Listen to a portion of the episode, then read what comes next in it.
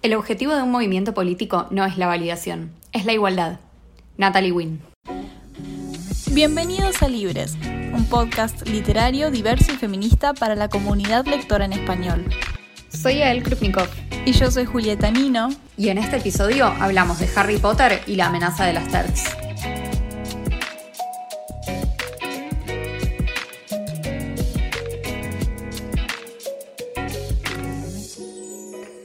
Hola, bienvenidos a un nuevo episodio de Libres sobre un tema que nos moríamos de ganas de charlar hace un montón de tiempo. Sí, creo que este es de nuestros episodios más planeados con anticipación. Planeamos cuándo hacerlo, cuánto tiempo libre íbamos a tener. Así que finalmente llegó el día. Yo anoche me fui a dormir pensando en esto. Sí, sí, yo creo que es un tema que a todos los que fuimos parte de la comunidad literaria, sobre todo porque nuestra generación está como muy ligada a Harry Potter, es un tema que a todos nos tocó mucho y que medio que nos marcó. Y bueno, y es la caída del pedestal de J.K. Rowling, que arrancó siendo, por lo menos para mí, no sé vos, una de las personas que quiero ser escritora por, por lo que ella pudo construir con sus libros y, bueno, y hubo un momento en el cual empezó a, caerse toda esa fantasía, digamos. Igual yo creo que nosotros acá hoy nos vamos a enfocar en, en, bueno, lo último que pasó, que es todo el tema de sus comentarios transfóbicos, pero yo creo que antes de que pasara eso ya había como una especie de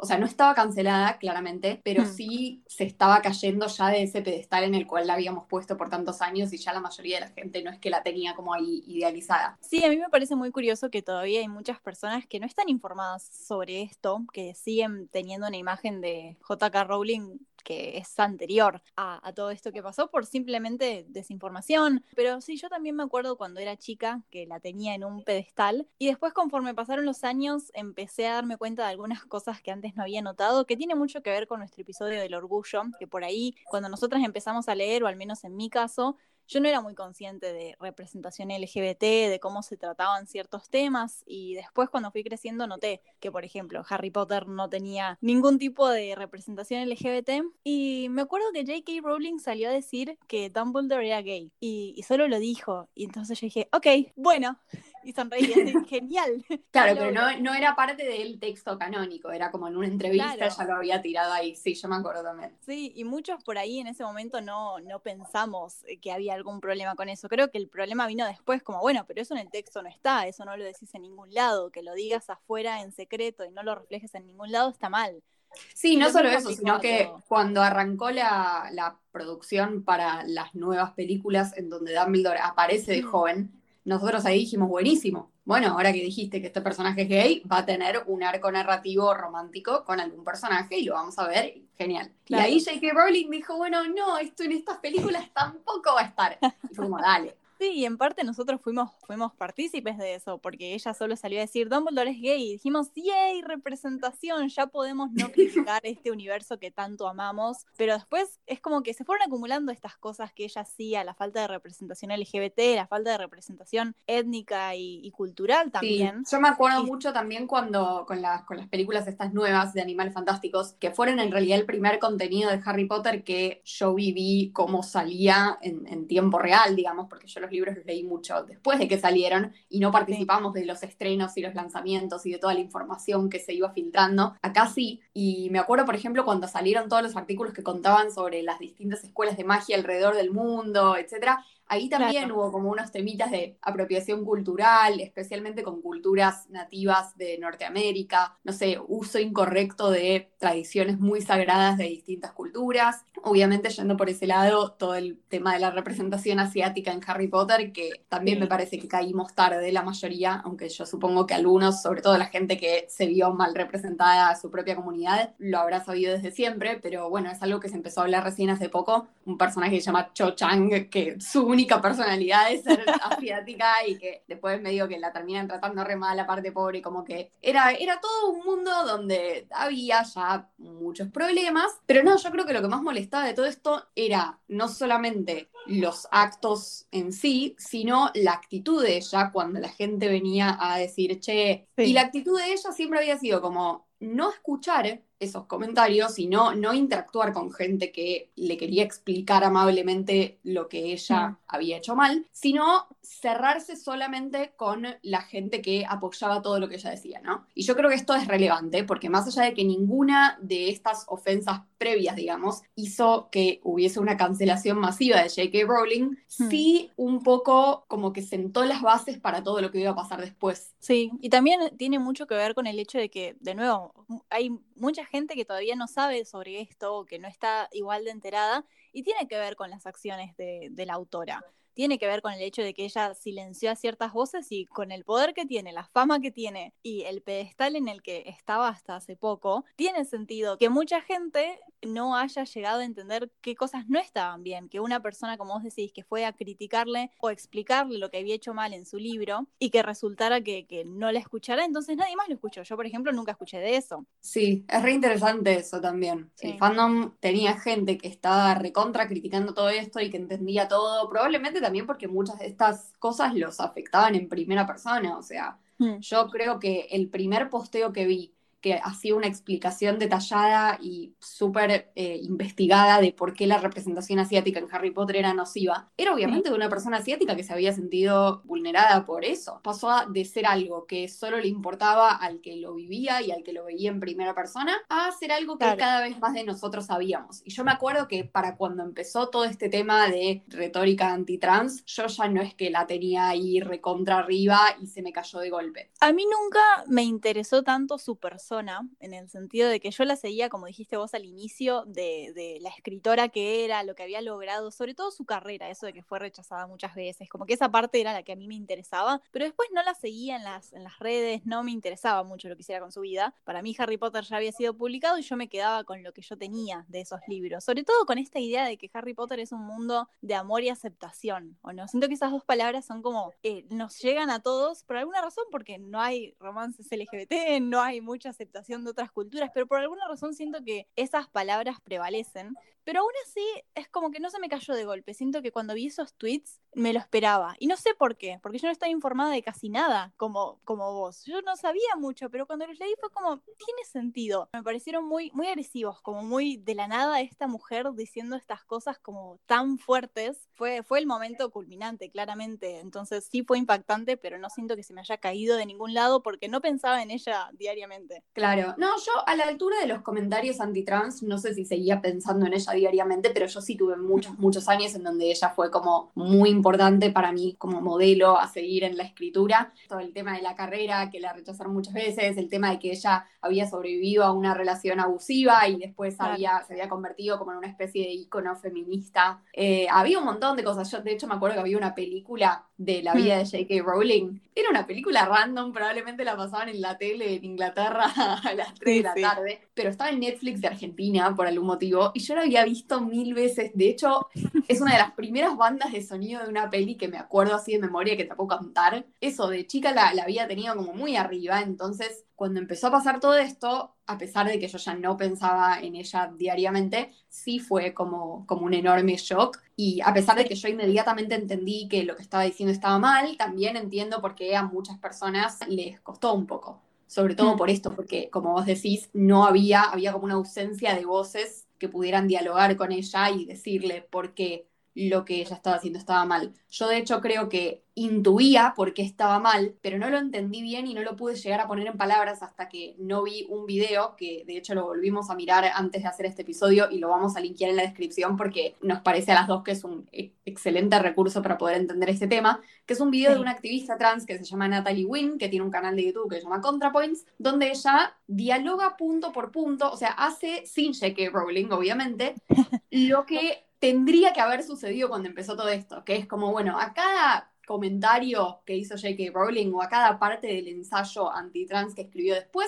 Natalie Wynne le da una respuesta. Y la respuesta no es agresiva, no es violenta, es simplemente ella tratando de explicar por qué esto que ella está diciendo está mal. Y fue muy interesante, yo creo que no, no había podido realmente entender y articular qué era lo de esos tweets que me parecía tan grave hasta que no vi el video de ella. Yo no reconocí varias partes de lo que estaban mal. Es más, por ahí las cosas que sí había entendido, después vi este video y me mostraba otra manera en la que estaba mal que no se me había ocurrido. Y eso fue también muy peligroso. Cuando todo esto pasó, no, hay, no solo hay mucha gente que todavía no está enterada, sino que es difícil entenderlo si no te informás bien, si no haces una investigación completa de lo que pasó. Porque leer el tweet solamente puede ser muy engañoso. Podés terminar pensando cualquier cosa porque, de nuevo, ella se hacía parecer una aliada LGBT. Mientras vos hablabas, se me ocurrió que por ahí, por eso yo no la tenía en un pedestal o no pensaba tanto en su vida, porque para mí fue muy importante, también me vi mil veces esa película de, de su vida.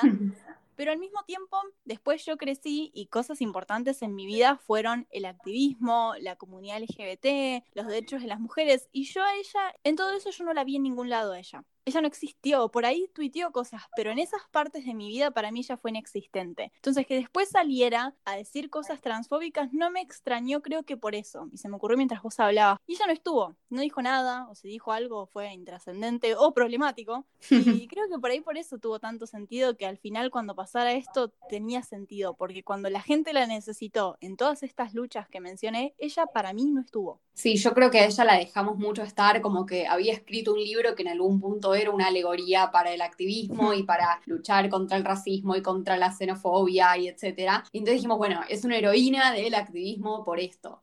Y la verdad es que no necesariamente, o sea, es cierto lo que vos decís, yo no sé si ella había tenido realmente una participación tan grande en estos movimientos, sí sé que había usado y sigue usando mucha de su enorme cantidad de plata para eh, distintas organizaciones caritativas y esas cosas. Yo creo que por mucho tiempo le dimos mucho más crédito de lo que realmente se merecía. Y a mí lo que me parece muy interesante de estos tweets, que venía pensando esto que vos decías, ¿no? Como mucha gente los leía y no entendía por qué estaba mal, es que la gente muchas veces cuando le decís, bueno, discriminación, espera a Voldemort, que es justamente algo a lo que J.K. Rowling contribuye con, con todo el mundo que ella crea, en donde la gente que promueve discursos de odio, literalmente se visten todos de negro, tienen todos una serpiente con una calavera tatuada en él. Como que es gente que está marcada en toda su presentación física y en cómo hablan y en todo. Están todo el tiempo marcándose como los malos, los que odian, los discriminadores. Y en la vida real no es así.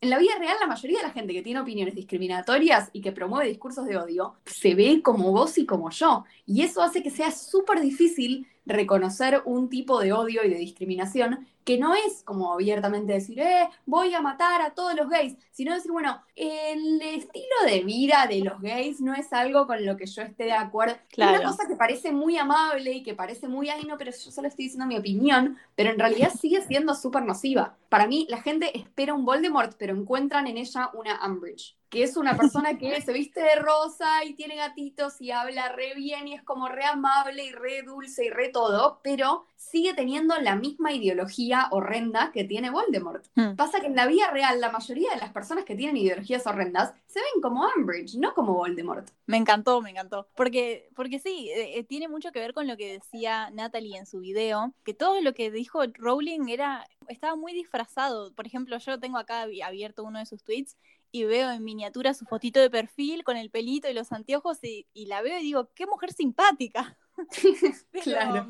pero ve su foto de perfil y después lee sus palabras y hay algo que, no cuadra en, en, lo que hemos aprendido a creer, como decís vos, a tener una imagen de la gente que da discursos de odio y que se ve de cierta manera y que es un villano, cuando en realidad sus tweets son tweets de una villana, por así decirlo, disfrazada, o sea, que se autodisfraza de heroína y diciendo cosas como, no, yo solamente quise eh, apoyar a X persona, defender a X persona que está siendo atacada por los activistas que son fanáticos y se fueron al extremo. Estoy preocupada por los jóvenes que están siendo transformados de acuerdo al sexo con el que nacieron y quiero defender X causa o, o estoy ejerciendo mi libertad de expresión. Sí, total. Yo creo que J.K. Rowling está hablando de situaciones muy poco comunes como si estas fueran la norma, como que le preocupan los baños, tipo los espacios seguros, entre comillas, para las mujeres, que ahora cualquier varón puede entrar ahí y atacar a las mujeres cis.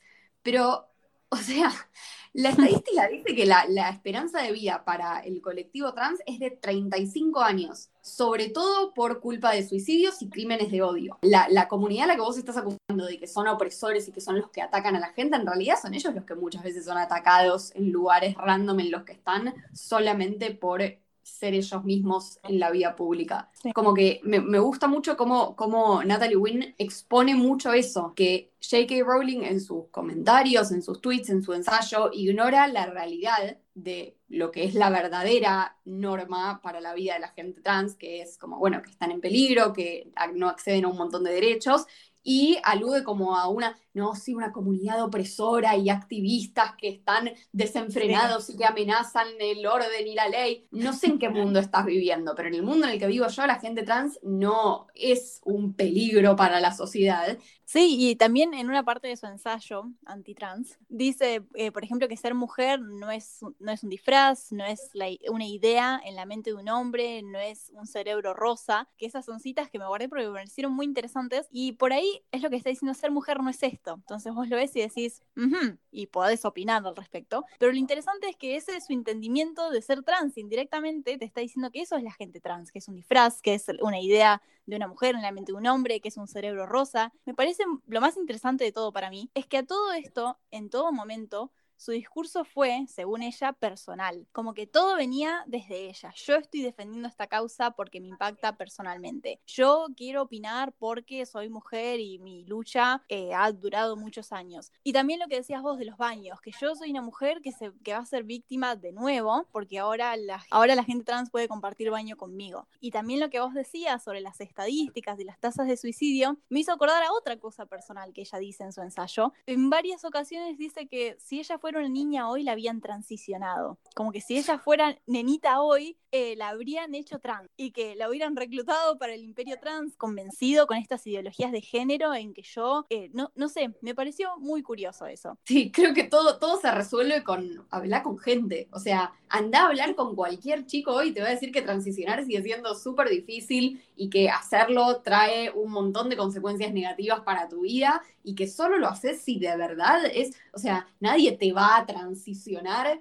porque hmm. vos, no sé, te gusta jugar más con camiones que con princesas. Todo lo contrario, probablemente incluso si vos, si el deseo más grande de tu vida es transicionar, igual vas a tener un montón de trabas. Y yo creo que por eso el discurso de J.K. Rowling al final del día es nocivo. Porque viste que vos decías antes, y me parece súper importante, que a nadie le importa si J.K. Rowling está de acuerdo filosóficamente con la idea de la gente transgénero. Y esto es algo que Natalie Wynn destaca muchísimo. Lo que importa es que hay gente transgénero que está sufriendo hoy en día en la vida real, que no tiene acceso a tratamientos de salud, que no tiene acceso a una vivienda o un trabajo o todas las cosas que uno necesita para sobrevivir. Y estos comentarios, sobre todo cuando vienen de gente con tanta influencia y tanta poder como J.K. Rowling, lo que hacen es perpetuar esas desigualdades. Yo creo hmm. que por eso al final del día su discurso es tan problemático y tan peligroso. Porque después, a partir de que J.K. Rowling dijo esto y un montón de gente empezó a hablar de este tema y empezó a creer en lo que ella decía, aparecieron un montón de proyectos de ley en el Reino Unido para limitar el acceso de personas trans a los tratamientos que necesitan. Lo mismo en Estados Unidos. Y eso es un montón, o sea, es el impacto literal del discurso que ella está teniendo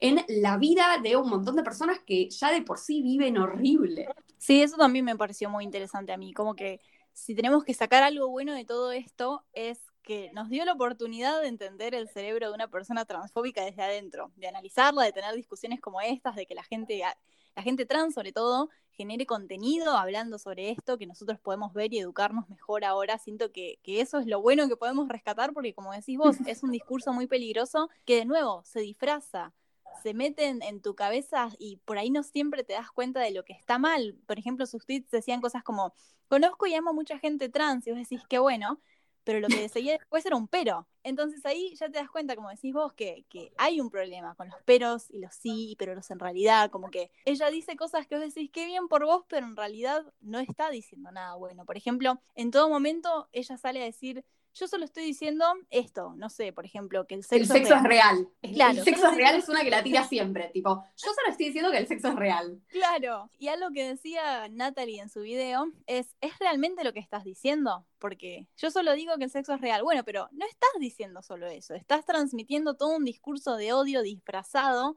que va a ser nocivo para muchos jóvenes, para muchas instituciones que determinan las relaciones de poder actualmente que siempre actúan en detrimento de, las, de la comunidad trans. Sí, y además nadie está diciendo que el sexo no es real. De nuevo, es agarrar, es como exagerar enormemente la realidad y decir, no, porque ahora todo el mundo va a querer ser trans. No. Está bien, sí, siento que esto es algo muy importante de decir que está bien si te cuesta, está bien si, si te cuesta leer ese ensayo y no entender. Si, si ves los tweets y decís, no entiendo cuál es el problema, tipo, tenemos el lujo de poder ser vulnerables e ir a informarnos para saber qué es lo que está mal. No, no, no tiene nada de malo si no estás lo suficientemente informado todavía y ves esos tweets y no entendés, siempre y cuando después te informes. Porque estos son los discursos que por ahí vos los ves en la calle con gente marchando con carteles y decís, claro, esto, esto está mal. Pero después te cruzas con personas que disfrazan sus discursos como lo hace Rowling en, todo lo que escribió y no terminas de, darte cuenta de lo que está implicando. Por ejemplo, solo el sexo es real. Bueno, está bien, podemos debatir ese hecho, pero en realidad lo que ella está diciendo es solo el sexo biológico con el que naciste es lo que importa. Y, es importante captar lo que está diciendo realmente, los peros, los eufemismos, lo que está diciendo detrás de líneas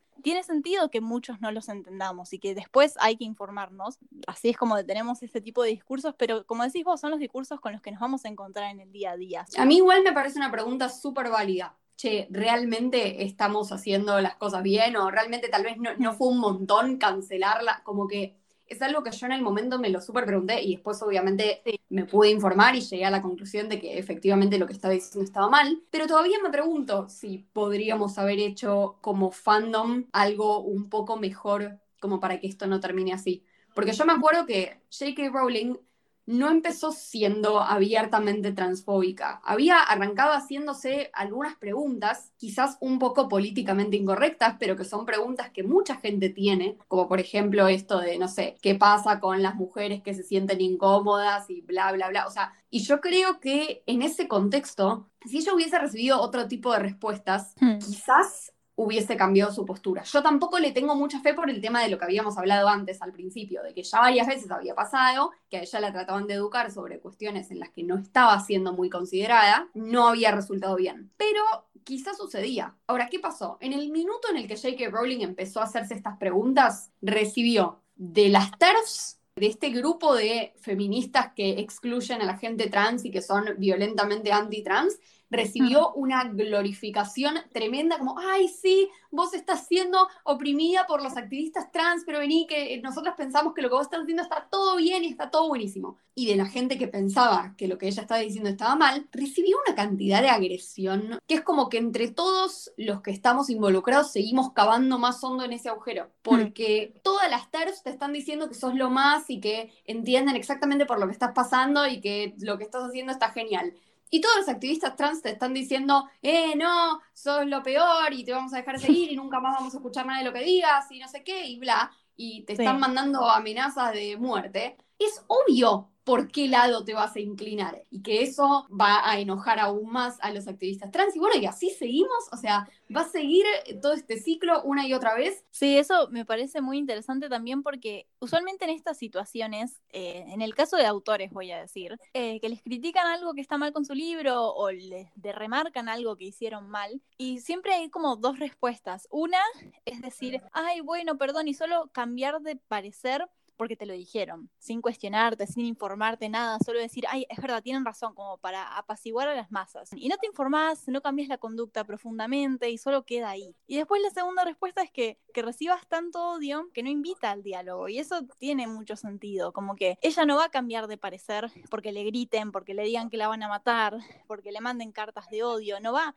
Es imposible que ella empiece a cuestionarse, hmm, estaría equivocada si lo único que tiene no son personas que quieren hablar con ella, sino personas que le están diciendo que no la quieren ver nunca más en su vida. En todo momento ella actuó como que pensaba que la estaban malinterpretando y siento que eso pervive hasta hoy. Ella siente que no le entendieron lo que quería decir y vuelve a hacer estas aclaraciones como no, yo solo quise decir esto y se sigue justificando, explicando por qué dijo lo que dijo, como si la gente no la entendiera pero lo que pasa es que ella no entiende el problema con lo que está diciendo. Pero siento que ahí queda el, limbo y que vivimos en esa situación estancada en el sentido de que le criticamos lo que ella hizo mal, pero ella, ella sigue diciendo, como decís vos, porque tiene un lado de gente que la apoya y un lado de gente que le grita, y entonces ella queda estancada, quiera o no, porque por ahí no quiere cambiar de opinión, por ahí va a cambiar de opinión, no sabemos, pero ella queda estancada sí o sí en este limbo en el que, en el que ella sigue aclarando lo que quiso decir inicialmente.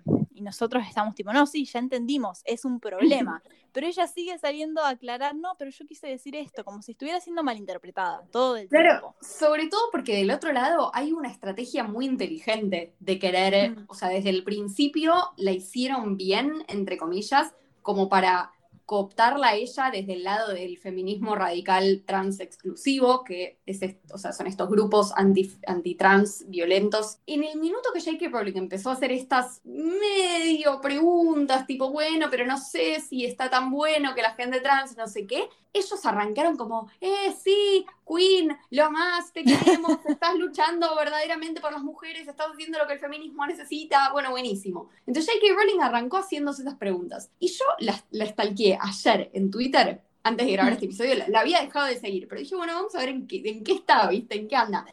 Respuesta a un comentario que le hizo alguien. Está siendo cooptado por los transactivistas violentos. Ay, no. Como que la recontra radicalizaron. ¿Entendés que la piba era una señora random? Con como un inicio de pensamiento medio xenofóbico y la agarraron desde estos colectivos y le hicieron creer que no, si vos estás haciendo la lucha verdadera por las mujeres y vos estás haciendo lo que todos queremos hacer y nadie se atreve, llevándola más para ese lado. A mí también me parece muy interesante. Como dije antes, nos permite entender el cerebro de una persona transfóbica, pero no solamente lo que piensa y cómo lo escribe y por qué lo escribe así, y todas esas cosas que se pueden analizar no solo en este podcast, sino en todo el material y el contenido que habla al respecto, sobre todo de parte de personas trans. Y, sí, también es muy interesante ver cómo llegamos acá, cómo el contexto también la terminó radicalizando más, o por ahí fue una elección suya, o, cómo la discusión en la que todos participamos nos llevó a donde estamos hoy. ¿Por qué ella escribió este ensayo? Tipo, analizarla en esos términos como una persona que podría haber sido cualquiera. No, pero está bueno lo que vos decís, porque nos permite aprender mucho tanto de lo que le pasó a ella internamente y esto de, bueno,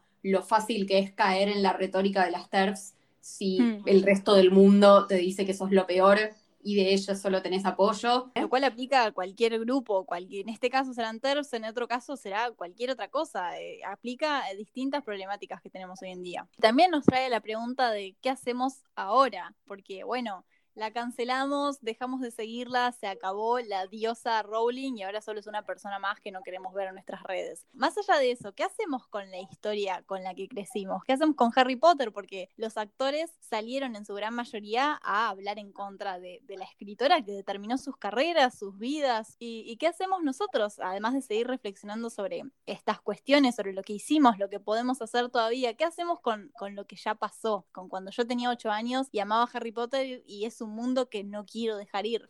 es una pregunta re interesante. O sea, a mí me, me, peleé mucho con Harry Potter cuando pasó esto, el año pasado sobre todo, que fue como el momento de los comentarios transfóbicos, como que me re distancié, igual venía más distanciada como también por haber crecido, ¿no? Ya, ya no tenía, mm. no, pensaba en eso diariamente, como dijiste al principio, pero sí tenía un lugar súper especial en mi corazón y por lo pronto tenía un montón de merch en mi pieza que la gran mayoría lo saqué, por ejemplo, y, y me distancié muchísimo y como que era como algo que ya, que no, no lo sentía como propio, hasta que este año una amiga me dijo, che, tengo un fanfiction espectacular para que leas. Tipo, no leía fanfiction desde los 12 años. Me dice, no, no, no, tenés que leer esto, te va a encantar. Está escrito por alguien, obviamente, que no es J.K. Rowling y tiene representación LGBT, tiene representación étnica, tiene cultura, tiene música, tiene de todo. Es como el Harry Potter que siempre quisiste y que se llama All the Young Dudes, que ya vamos a hablar en este podcast de All the Young Dudes, yo lo digo siempre porque tengo tanto, tanto para decir,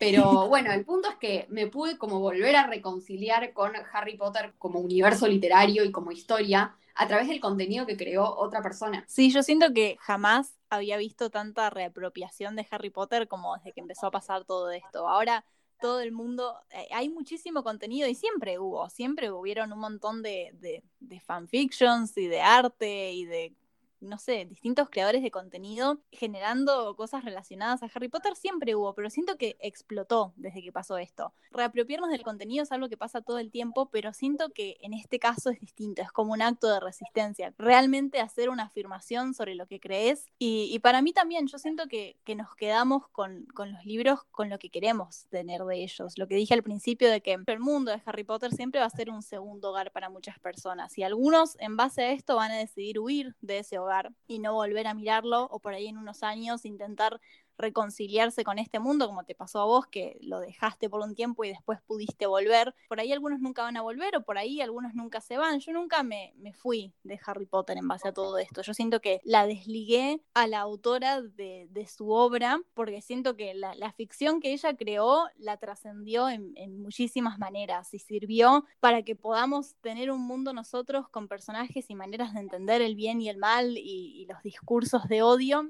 que nos van a servir, en mi opinión, para siempre, por algo es, es uno de los clásicos del siglo XXI, y siento que eso va más allá de su persona. Hay que desligarla, la persona que creó esta ficción, y algunos podrán y otros no, y eso ya es una decisión personal de cada uno, pero en mi caso siento que, que no puedo dejar ese mundo. La puedo echar a ella de ese mundo, pero me quedo yo. Eso me parece genial, y creo que es en algún punto lo que yo también terminé haciendo, y un poco como conclusión general, no sé, me parece que Estamos en un momento en el que muchas cosas que hasta ahora no nos cuestionamos, nos las estamos empezando a cuestionar. Y es posible que muchos mundos a los que alguna vez nos encantó ir, nos empecemos a dar cuenta de que son problemáticos o personas que admirábamos, que nos damos cuenta de que en realidad promueven ideas con las que no estamos de acuerdo y que son xenofóbicas y que son peligrosas para mucha gente. Y no sé si existe una respuesta correcta de qué hay que hacer con eso. Como que es un montón. Y la verdad es que un poco lo que, o sea, con lo que me quedo de toda esta discusión es que lo más importante no es dejar de interactuar con el contenido completamente y decir, no, yo soy una buena persona, entonces no me voy a relacionar con cosas problemáticas